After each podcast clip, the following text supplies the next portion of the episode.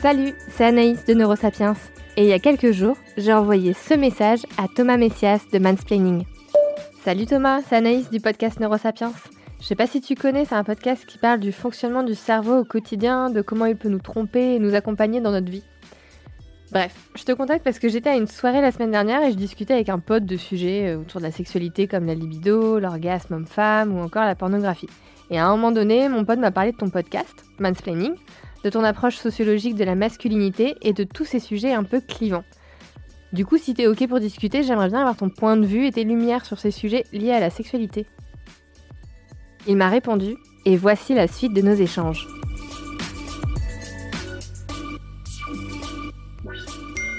Salut Anaïs, c'est marrant parce que j'ai commencé à écouter Neurosapiens il y a quelques temps et je me suis fait la même réflexion.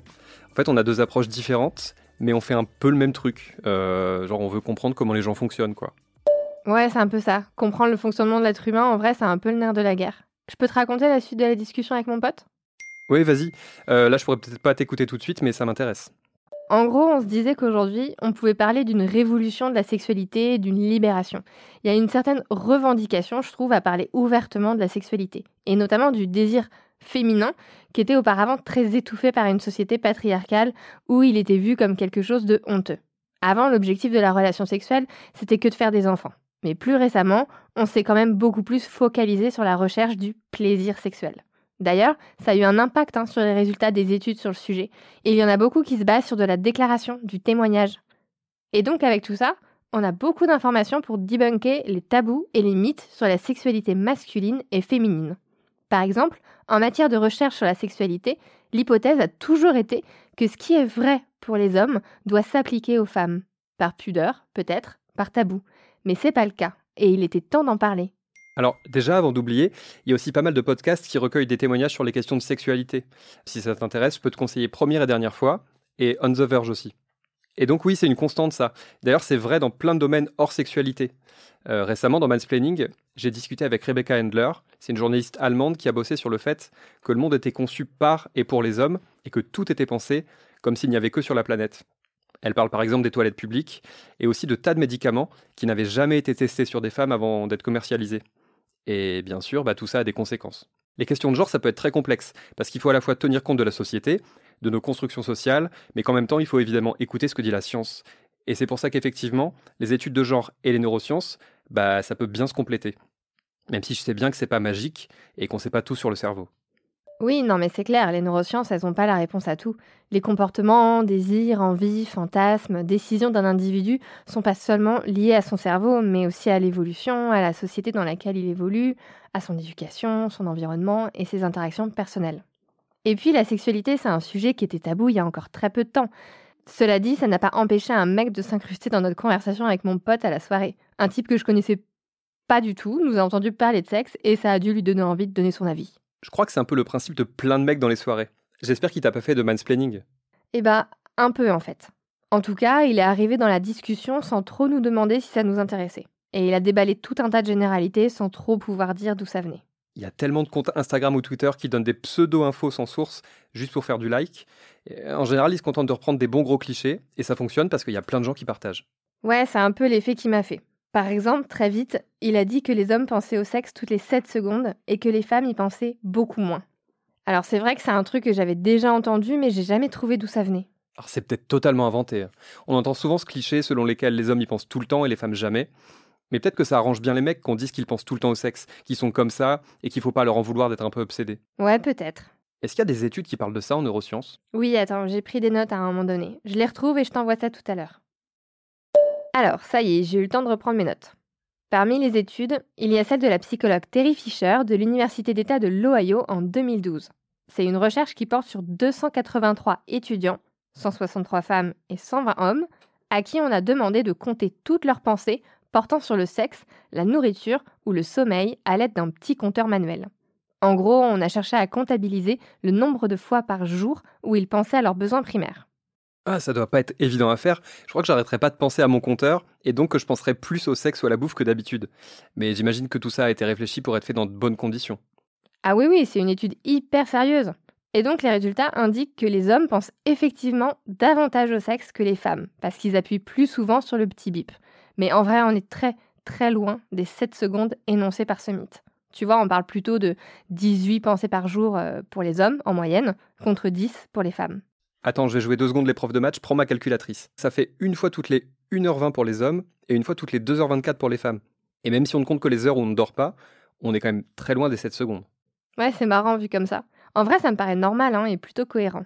On voit qu'il existe bien une légère différence en termes de pensée sexuelle entre les hommes et les femmes, mais elle est quand même bien plus faible qu'on ne le pense généralement.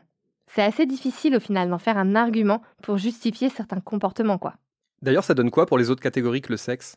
J'allais justement te faire un autre vocal pour te raconter. En fait, on trouve le même genre de ratio pour les autres besoins primaires, c'est-à-dire manger et dormir. Les hommes disent aussi y penser plus que les femmes. Tu penses pas que ça peut être lié à la charge mentale et à la charge domestique?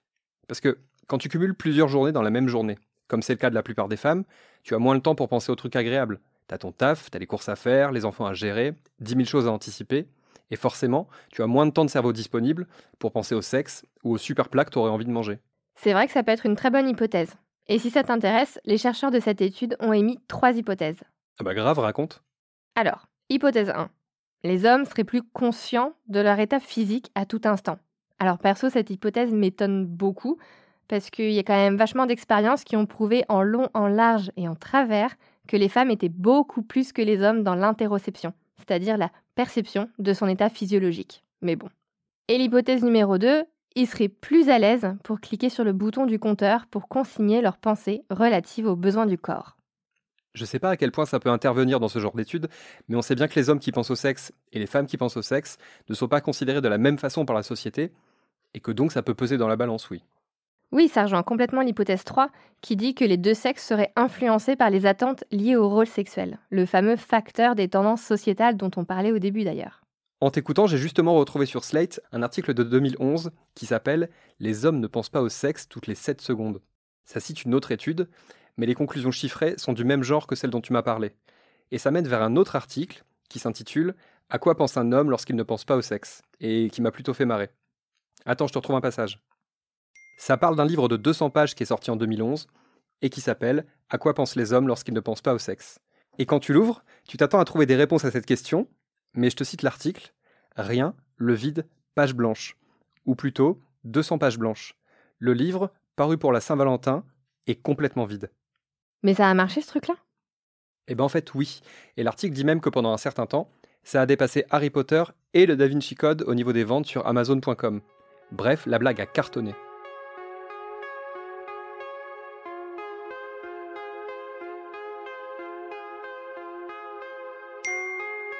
Hello Anaïs, j'espère que tu vas bien aujourd'hui. Je repensais à notre conversation de l'autre fois et je me demandais, est-ce que tu as des ressources sur les différences entre les hommes et les femmes niveau libido? Parce qu'on entend souvent que les hommes sont plus motivés que les femmes sur ce plan-là, mais je sais pas si c'est vérifié scientifiquement. Salut Thomas, désolé j'ai mis un peu de temps à te répondre, fallait que je retrouve l'étude à laquelle je pensais. C'est une étude allemande qui dit que les hommes ont une libido plus élevée que celle des femmes. Mais il y a un mais, et je t'explique. Voilà ce que ça dit, et je cite. En juin 2022, des chercheurs allemands ont analysé les différences entre les sexes en matière de libido. Ils se sont basés sur 211 études, soit plus de 621 463 personnes questionnées. C'est énorme. L'étude a révélé une libido plus forte chez les hommes que chez les femmes. Les hommes pensent et fantasment plus souvent sur le sexe, ressentent plus souvent de désir et se masturbent plus souvent que les femmes. Le mais, c'est qu'il y a un biais dans cette étude. Les chercheurs pensent qu'une grosse partie de cette différence est attribuée à une réponse biaisée. Biaisée de par l'influence de la société, de ce qui est acceptable de dire et penser ou non, plutôt qu'à de véritables différences entre les sexes. Et c'est un peu ce que tu me disais la dernière fois d'ailleurs.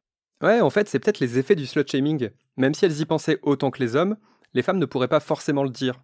Une femme qui parle de sexe, c'est mal vu. Et je te parle même pas d'une femme qui a une vie sexuelle bien remplie. C'est une obsédée, c'est une nymphomane. Il y a mille mots pour la décrire de façon dégradante, alors que pour les hommes, je vois pas trop de termes équivalents. Et à l'inverse, une femme qui n'en parle pas, ou qui ne semble pas intéressée, sera réduite à un statut de coincée, ou de personne en état de misère sexuelle.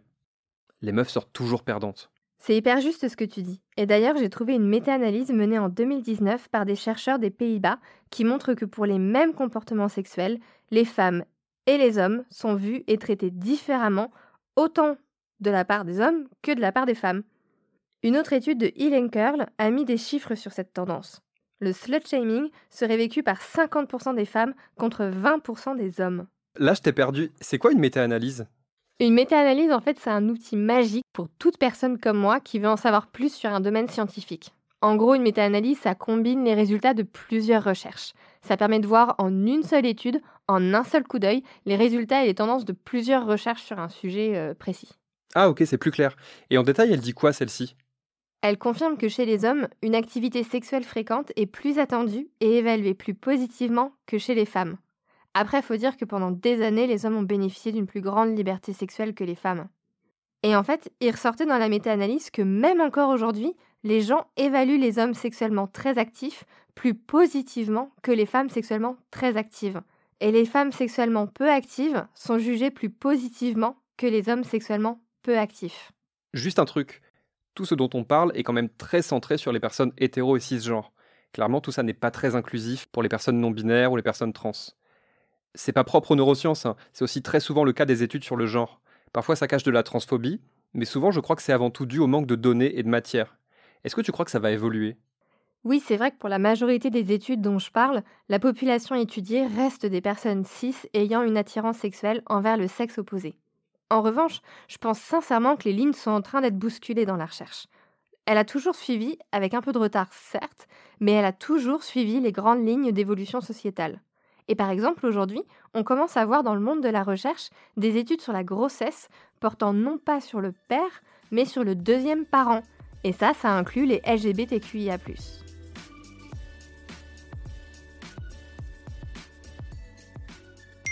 Hello Anaïs J'aurais bien aimé poursuivre notre conversation sur les différences entre les hommes et les femmes, notamment niveau libido. En fait, ça m'a fait penser qu'on n'avait pas parlé de l'impact éventuel du porno.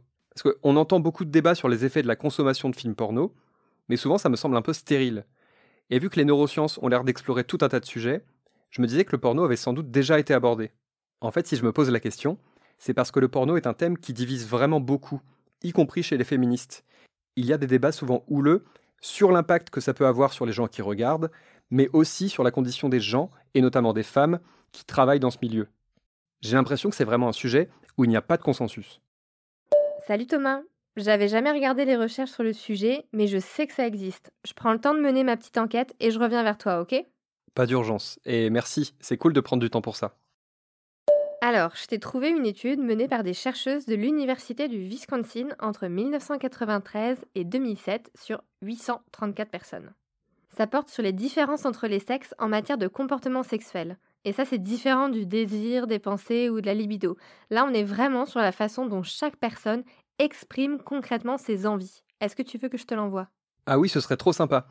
Et ça t'évitera de devoir me faire un résumé de toi-même. Ça y est, j'ai lu l'étude. C'est vraiment hyper intéressant de voir que la plupart des différences entre les sexes en matière d'attitude et de comportement sexuel sont aussi faibles.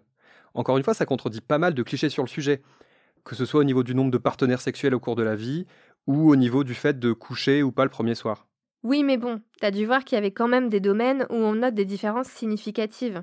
Et si je reprends la liste, on a la fréquence de la masturbation, la consommation de contenu pornographique, les rapports sexuels occasionnels et les attitudes à l'égard des rapports sexuels occasionnels.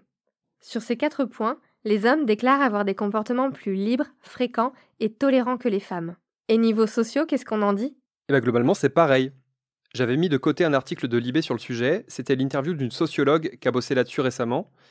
Alors, la sociologue s'appelle Janine Mossus-Lavo, et en 2020, elle a publié un livre qui s'appelle La vie sexuelle en France. Et dedans, elle dit qu'il existe des différences entre hommes et femmes, mais qu'elles avaient tendance à se réduire, notamment sur la façon dont les hommes et les femmes considèrent le sexe, ce qu'ils ou elles en attendent, etc.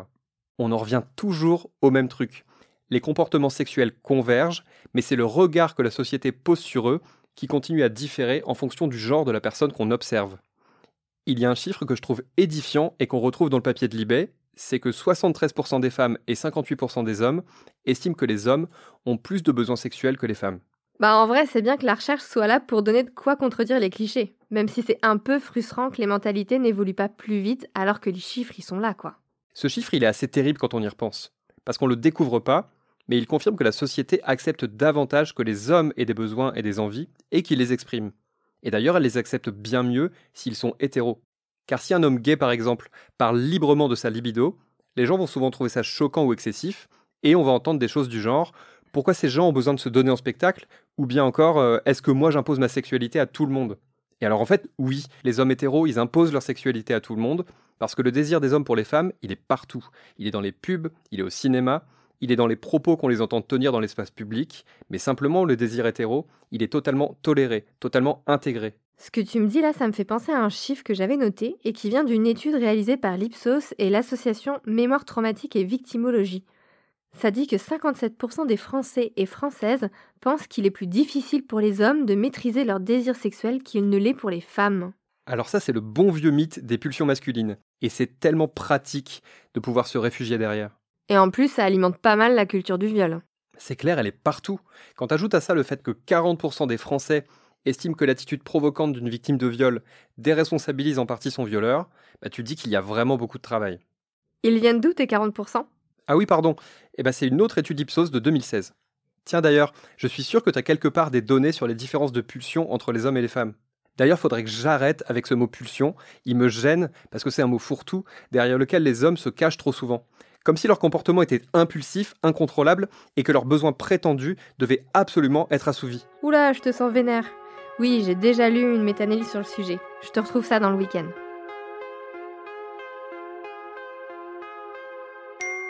Hello Anaïs, c'est marrant parce que vendredi j'avais un dîner et il y avait un type hyper lourd, le genre de mec qui commence une phrase sur deux par je suis féministe mais et à un moment on a eu droit au couplet sur les besoins sexuels des hommes. Le mec parlait très fort, il écoutait personne et je me suis dit que ta méta-analyse, elle aurait peut-être pu m'aider à lui expliquer deux ou trois trucs vu qu'il avait l'air plus ouvert aux neurosciences qu'aux questions de genre. Salut Thomas, je suis trop désolée, j'ai mis un max de temps à la retrouver. C'est une méta-analyse de l'Université de Durham qui date de 2009 et qui regroupe les résultats de 277 études sur les différences d'impulsivité entre hommes et femmes. Alors, en gros, pour résumer, on sait que les hommes sont surreprésentés dans les comportements socialement problématiques, tels que les agressions, les viols et tout autre comportement criminel lié à l'impulsivité. Il semblerait que la question ne soit pas si hommes et femmes ont plus ou moins de pulsions, car le fait que les hommes aient plus de pulsions que les femmes n'a pas du tout été prouvé. En réalité, ce serait plutôt une question de punition et de récompense. Je m'explique. Les 277 études ont mis en avant le fait que les femmes étaient systématiquement plus sensibles à la punition. Quant aux hommes, ils étaient plus à la recherche de sensations fortes, de récompenses, de comportements à risque. Donc il semblerait qu'on ne soit pas du tout sur une question de pulsion, mais vraiment sur une question de comment chaque sexe arrive à gérer les comportements exprimés par le désir sexuel. C'est bien, ça me confirme pourquoi j'aime pas le mot pulsion. D'ailleurs, l'autre fois, je suis tombé sur un petit ouvrage collectif québécois qui s'appelle Cerveau, hormones et sexe, et je l'ai acheté parce que je me suis dit que ça apporterait sans doute de l'eau à notre moulin. Euh, et en fait, effectivement, dedans, il y a un article qui s'appelle La différenciation psychologique des sexes. C'est écrit par Louise Cossette, et elle se base sur 46 méta-analyses qui ont été compilées par une chercheuse spécialiste en psychologie comparée des sexes. Et ça dit quoi? Alors j'ai surligné des passages et je vais t'en dire un que j'ai trouvé hyper intéressant. L'ensemble des travaux disponibles montrent que la différence sexuelle dans l'agressivité physique entre les hommes et les femmes est essentiellement due à un petit groupe de garçons et d'hommes dont le niveau d'agressivité est particulièrement élevé. Et t'en penses quoi? Bah, je voudrais pas faire du not all men et dire qu'il n'y a que quelques vilains garçons à cause desquels tous les hommes sont stigmatisés, mais c'est quand même intéressant de voir que selon ces analyses-là, c'est une minorité de garçons et d'hommes qui font pencher la balance du côté de l'agressivité et de la pulsion violente. Ce qu'on peut surtout en retenir, c'est que ça dit bien qu'il y a peut-être quelques hommes très impulsifs dans la population, mais que dans l'ensemble, les hommes ne le sont pas plus que les femmes, ou en tout cas, ils ne sont pas censés l'être plus que les femmes. Oui, je crois que c'est la bonne conclusion. Attends, je te lis un autre passage. Euh, je cite on trouve par ailleurs chez les enfants des différences entre les sexes dans les capacités d'autorégulation, c'est-à-dire dans leur capacité à contrôler leur impulsivité et leur comportement général, et dans leur réactivité à divers types de stimuli. Parmi les principales différences relevées, les filles exercent un meilleur contrôle sur leur comportement et montrent une plus grande sensibilité perceptive, c'est-à-dire qu'elles perçoivent mieux que les garçons les stimuli subtils de faible intensité. De leur côté, les garçons réagissent de façon plus positive aux stimuli de grande intensité. Selon les chercheurs, ces résultats pourraient, en partie, s'expliquer par le type d'activité auquel se livrent habituellement filles et garçons, jeux de poupées pour les unes, jeux de bousculade pour les autres. Effectivement, côté neuro aussi, on compte plus le nombre d'études portant sur les différences cognitives hommes-femmes, où les résultats indiquent qu'il y a certes une réelle différence, par exemple sur la capacité d'orientation spatiale, mais que cette différence n'est pas innée mais acquise, et notamment dans l'enfance, de par les jeux qu'on donne aux enfants. Hello Thomas, j'ai poursuivi mes petites recherches sur l'impact du contenu pornographique sur les hommes et les femmes, et je peux te dire que oui, la consommation de contenu pornographique impacte différemment les hommes et les femmes. Et c'est même un grand oui, car c'est la conclusion d'une étude de Nicolas Sommet et Jacques Berendt des universités de Lausanne et de Genève qui portait sur plus de 100 000 personnes âgées d'une vingtaine d'années. Et il en ressort clairement que leur satisfaction personnelle ainsi que la satisfaction de leurs partenaires sexuels sont corrélés à cette consommation de pornographie. Mais pas dans le même sens, selon que l'on est un homme ou une femme. Comment ça, pas dans le même sens? Tu m'intrigues. Eh bien, selon cette étude, plus un homme visionne du contenu pornographique, plus sa satisfaction sexuelle est basse. Les hommes témoignent se sentir mal par rapport à leurs propres pratiques. Ils comparent les performances. Et figure-toi que c'est l'inverse chez les femmes plus elles regardent de films X, plus on note qu'elles sont satisfaites de leur sexualité et plus leurs partenaires le sont également. Eh bah tu vois, je sais pas si j'aurais parié là-dessus. Ça m'étonne pas que le porno ait un effet négatif sur les hommes, mais je m'attendais pas à ces résultats-là sur les femmes. Même si j'imagine que ça doit dépendre du type de film consommé. En fait, l'hypothèse serait que la pornographie permettrait à certaines femmes de s'affranchir du poids d'une éducation, d'un tabou, pour aller vers plus de désinhibition et d'acceptation de leur libido. Alors, faut garder en tête qu'ici, je parle d'un lien qui n'est pas causal. On ne peut pas affirmer que la consommation de contenu pornographique améliore la satisfaction sexuelle des femmes. Mais on peut affirmer que les femmes épanouies sexuellement tendent aussi à consommer plus de contenu pornographique. Il y a un lien, mais on ne sait pas encore lequel et qui influe sur quoi en premier. Malgré ça, je trouve ça quand même assez ironique de constater que la pornographie, majoritairement produite par des hommes pour des hommes, tend à être liée à une faible satisfaction sexuelle de ces derniers, alors qu'elle semblerait avoir un lien fort avec une forte satisfaction sexuelle des femmes. Cet été, j'ai interviewé la sexologue Magali Crozet-Calisto, c'était pour mon podcast, et elle explique que de plus en plus d'hommes consultent des sexologues parce qu'ils se trouvent pas assez performants, à tort ou à raison d'ailleurs. Ce qui se passe, c'est qu'ils se comparent aux acteurs porno et qu'ils ont peur d'être remplacés à terme par des sextoys comme le Womanizer par exemple. Perso, ça m'étonne pas trop. Récemment, j'ai aussi rencontré un autre sexologue qui me décrivait en off les problématiques de quelques-uns de ses patients. Et ce qui revient apparemment de plus en plus souvent, c'est que des hommes consultent parce qu'ils jugent leurs érections insuffisantes en matière de durée ou de rigidité, alors que dans les faits, tout fonctionne très bien. Simplement, ils ont des objectifs irréels, ils veulent performer pendant des heures avec des pénis durs comme de la pierre, parce que c'est ce qu'ils voient dans le porno, et parce qu'ils pensent que tous les hommes sont comme ça, et que du coup c'est ce que veulent toutes les femmes. Et ça, ça crée pas mal de dégâts.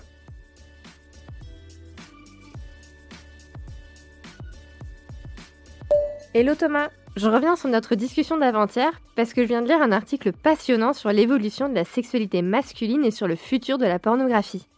Ça dit qu'il n'y a pas plus rapide que l'industrie du porno pour adopter les nouvelles technologies et que la nouvelle cible, ce serait la réalité virtuelle, la VR. Déjà que je suis un total ignare en VR classique, mais bon, j'imagine bien à quoi doit ressembler la VR version porno. Bah, je me dis que quand on sait déjà l'impact que de simples vidéos pornographiques ont sur la sexualité masculine, on peut s'inquiéter quant à l'impact du porno en VR. Parce qu'avec la vidéo standard, on a deux expériences bien distinctes quand même. Le film porno ne remplace pas un rapport sexuel. Mais avec l'expérience virtuelle, les frontières se brouillent. La réalité virtuelle donne l'impression d'être immergé dans l'action. On est très impliqué corporellement et émotionnellement. Est-ce que tu crois que ça peut avoir un impact important sur les mecs? Franchement, ouais. Le problème numéro un va être que dans la VR, une personne peut faire des choses au-delà de ses fantasmes les plus fous avec une forte impression de réalité. Elle va faire ce qu'elle veut avec qui elle veut. Ça va être mieux qu'en vrai. Et la VR risque fortement d'exacerber la non-satisfaction sexuelle des hommes consommateurs de porno. En tout cas, c'est la prédiction des experts dans le domaine. Ouais, Déjà que le porno classique crée un effet de déconnexion par rapport à la réalité, notamment chez les plus jeunes, mais là oui, ça risque de créer des états de frustration assez incroyables quand ces mecs vont réaliser qu'ils ne peuvent pas recréer dans la réalité ce qu'ils ont vu ce qu'ils ont vécu en VR. Faudrait vraiment arriver à cloisonner et à se rendre compte que ce sont deux mondes différents dans lesquels on ne peut pas avoir les mêmes attentes, mais qu'on peut pourquoi pas faire coexister les deux au sein d'un même cerveau. Un peu comme on peut à la fois aimer danser n'importe comment avec ses amis, et se régaler en passant la soirée à l'Opéra de Paris devant des danseurs et des danseuses professionnels. Clairement. Et un autre problème, c'est que la pornographie virtuelle exacerbe encore plus la vision de la femme comme objet de plaisir au service de l'homme.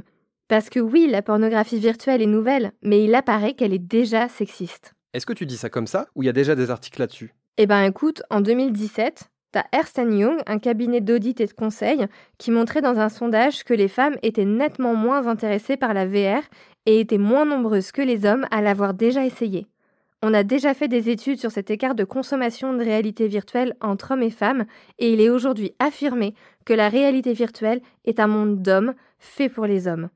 En fait, dès que ça a trait à la technologie, le persona typique est souvent un homme.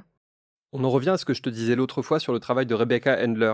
Tu sais, c'est la journaliste qui explique à quel point le monde est conçu par les hommes et pour les hommes, des toilettes jusqu'aux médicaments. Je te conseille vraiment son livre Le patriarcat des objets.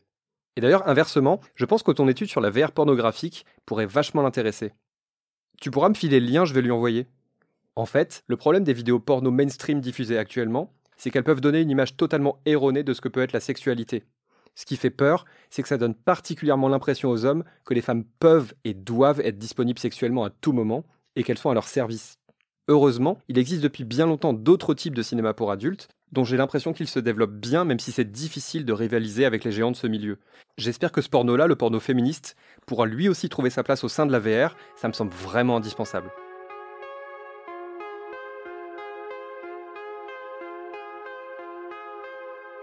Hello Anaïs, j'espère que tu vas bien. Je voulais te remercier parce que nos conversations récentes m'ont vachement éclairé. Mais je crois qu'il y a un autre sujet dont il faudrait qu'on parle quand tu auras le temps, parce que c'est quand même un grand mystère. Salut Thomas, laisse-moi deviner. Je suis sûre que tu veux parler de l'orgasme, c'est ça? Ouais, exactement. Bah, c'est un peu la suite logique. Et puis, j'adore ce sujet. J'ai déjà fait un épisode dessus sur Neurosapiens.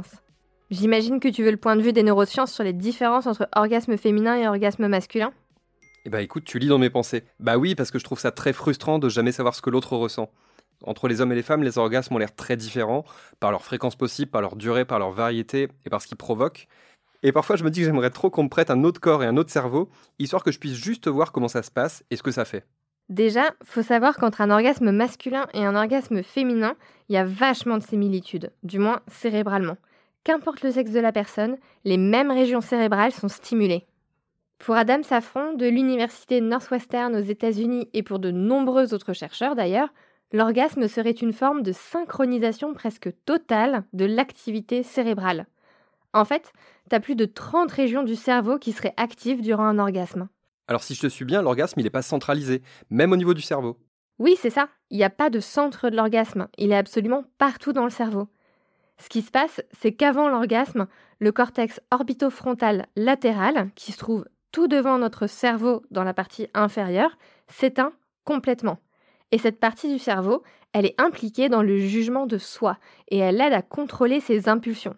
Donc quand elle s'éteint, eh ben, le raisonnement s'envole. On n'est plus inhibé et on ne juge plus du tout ce qu'on fait. Ah ouais Et donc ça explique que les vrais bons orgasmes sont corrélés avec du lâcher-prise. Tout ça est très logique en fait. Et attends, c'est pas fini, parce que chez les deux sexes, l'hypothalamus charbonne encore plus que d'habitude. L'hypothalamus, c'est une structure qui est en plein cœur du cerveau et qui est hyper complexe. Donc je ne vais pas forcément m'attarder dessus pendant ce message, mais juste pour que tu saches, c'est un des principaux gestionnaires des hormones. Lors d'un orgasme, il se met à produire en masse de l'ocytocine, plus connue sous le nom d'hormone de l'amour et de l'attachement.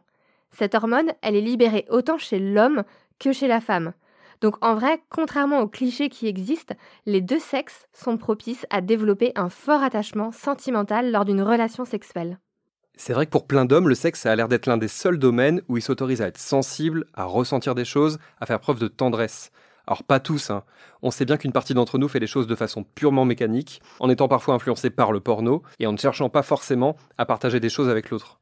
Il y a un autre truc qui me frustre, c'est la différence entre ce que les mecs racontent de leurs relations sexuelles et la manière dont ils les vivent vraiment.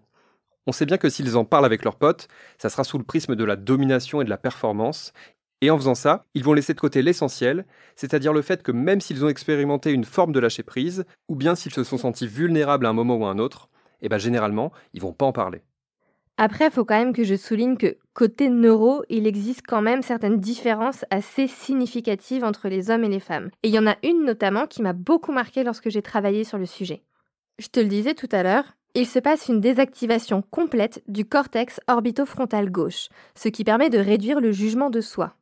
Bien chez la femme, pour qu'elle ait un orgasme, ce phénomène doit être couplé avec une désactivation complète du cortex préfrontal dorsomédian, qui se trouve aussi tout devant notre cerveau et qui est impliqué dans les sentiments moraux et le jugement social. Et je sais pas si tu réalises en fait, mais ça veut dire que pour qu'une femme ait un orgasme, il faut faire sauter la peur du regard de l'autre et du jugement social. Et donc si je te suis bien, le fait que les femmes soient jugées en permanence, que la société émette un avis sur leur comportement sexuel, leur physique, etc., ça a un impact sur le fait qu'elles vont arriver à l'orgasme ou pas. Ouais, c'est exactement ça. Et de l'autre côté, chez l'homme, on remarque que cette zone du jugement social est naturellement désactivée dès le début de la relation sexuelle. Le jugement de l'autre, c'est pas tant un sujet. À quelques points de pourcentage près, les hommes ont un orgasme à chaque rapport sexuel, ou presque. Par contre, pour que la femme aille jusqu'à devoir éteindre la zone du jugement social entièrement pour pouvoir avoir un orgasme, ça veut dire que tout le long des préliminaires et de la montée du désir, la femme, elle a toujours un petit coin de son cerveau qui est actif pour penser à ce que l'autre, voire les autres, penseraient d'elle. Alors bien sûr, ici, je ne parle pas de tous les hommes et de toutes les femmes. Je sais très bien que certains ne se reconnaissent pas du tout là-dedans, mais comme pour tout, je parle d'une dynamique qui s'observe chez une majorité de personnes. Non mais on a beau en avoir conscience quand on réfléchit aux questions de genre, je trouve ça dingue que les neurosciences viennent confirmer ça à ce point. Même dans l'intimité d'une chambre à coucher, même quand il y a deux êtres qui s'aiment ou qui se désirent, la société joue un rôle incroyable sur le plaisir des uns et des autres. C'est comme si c'était jamais seulement deux en fait. Et ça s'arrête pas là, mais je te laisse en plein suspense, désolé, je te raconte vite la suite.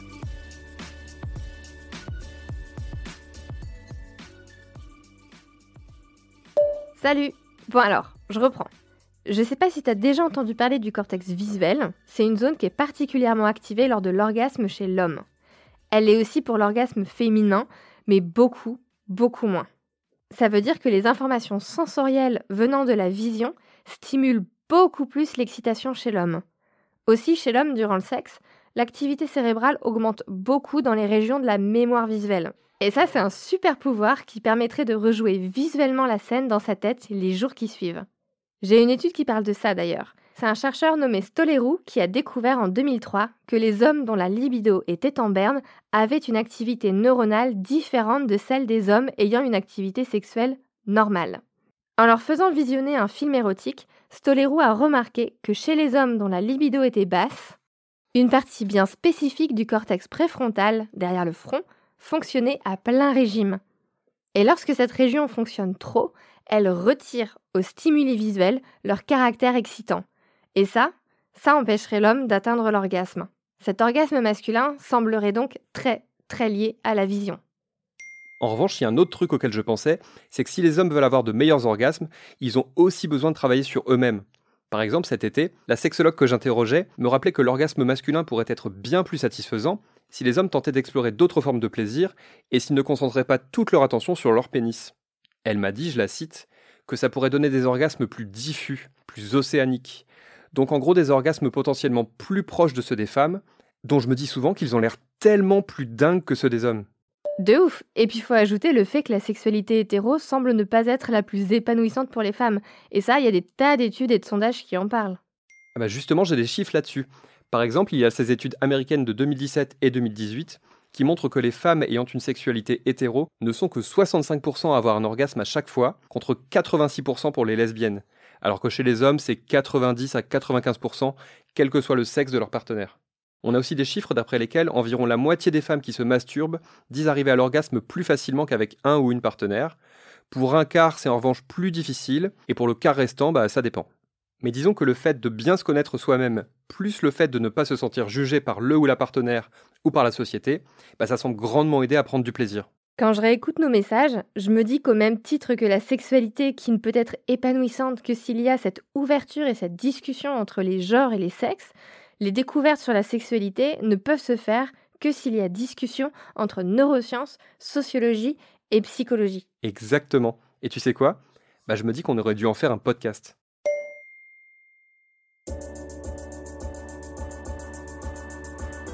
Merci Thomas Messias et Slate pour cet échange. C'était Neurosapiens. N'hésitez pas à vous abonner au podcast sur votre plateforme favorite et à mettre des cœurs et des étoiles et à laisser des commentaires. Neurosapiens est produit et distribué en collaboration avec l'Acme Productions. Ciao